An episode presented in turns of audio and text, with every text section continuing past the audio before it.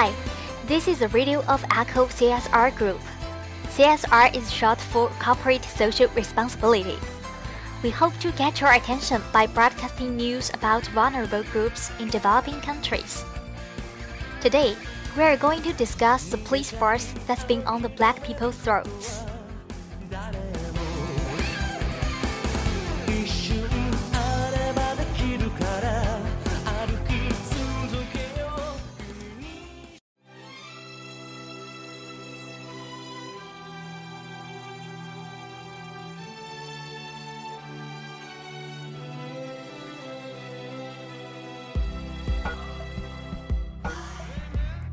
Last year, a film named Selma was nominated for the Best Picture Oscar.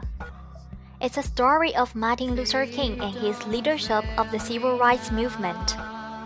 In 1964, Martin Luther King was awarded the Nobel Peace Prize.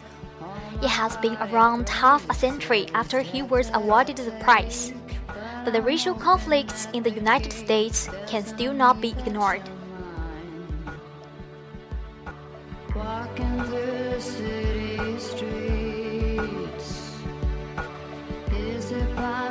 去年的奥斯卡有一部名为《Selma》的电影被提名为最佳影片，讲的是马丁·路德·金和他领导的民权运动的故事。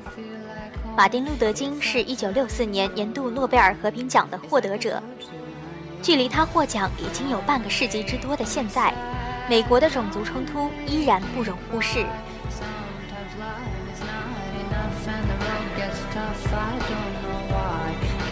President Obama recently said, Every one or two weeks, there will be a black man who has no weapon to be killed by the police.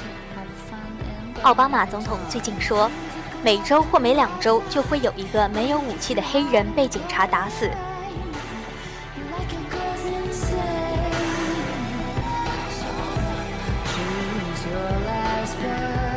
Eric Garner died in Staten Island, New York City, after a police officer put him into a chokehold for 15 seconds. A month later, Wilson Darren was shot in a city in Missouri. A 12 year old boy has died after being shot by police in the U.S. city of Cleveland while carrying what turned out to be a replica gun. And Fred Gray, 25, died in April 19th a week after he was injured while being arrested by police. Such examples are endless, but they have a common point that all the victims are black with no weapon. Only video recorded their final moments.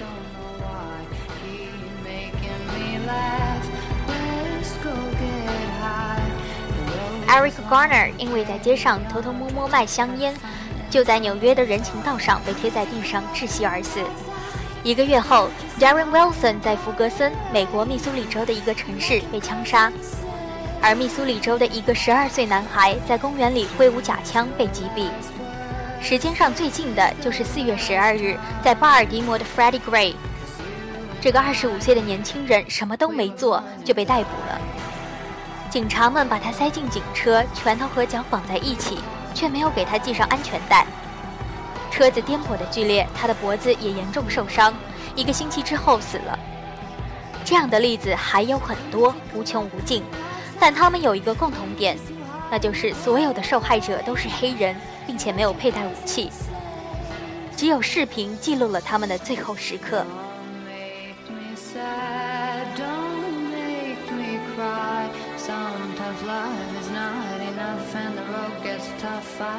In today's article, you are seeing more details. 在今天的推送中，你会看到更加详细的介绍。You can search Echo International or the keywords "ecool" on WeChat to get more details. Also, you are welcome to share opinions by leaving messages on our WeChat. We are looking forward to hearing from you. 你也可以通过微信搜索 Echo International 或搜索公众号“易库”来关注我们，获取更加详细的信息。也随时欢迎你在后台留言，与我们分享你的观点。